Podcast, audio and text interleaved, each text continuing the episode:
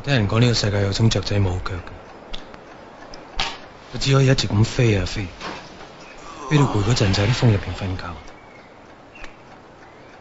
種雀仔一世只可以落地一次，嗰次就係佢死嘅時候。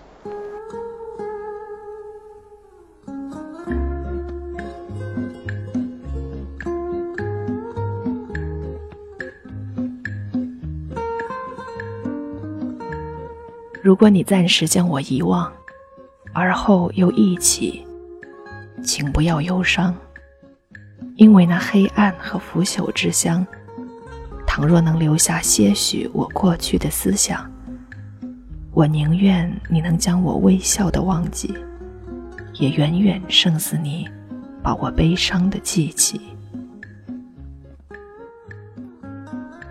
大家好，这里是英语相伴，我是 Flora。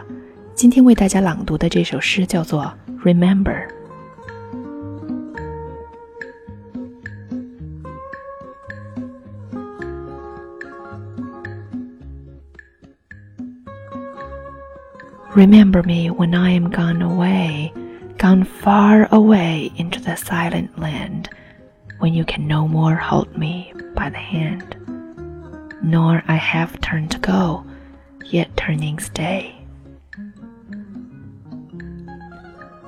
Remember me when no more day by day you tell me of your future that you planned. Only remember me, you understand. It will be late to counsel then or pray. Yet if you should remember me for a while and afterwards remember, do not grieve. For if the darkness and corruption leave a vestige of the thoughts that once I had, better by far you should forget and smile, than that you should remember and be sad.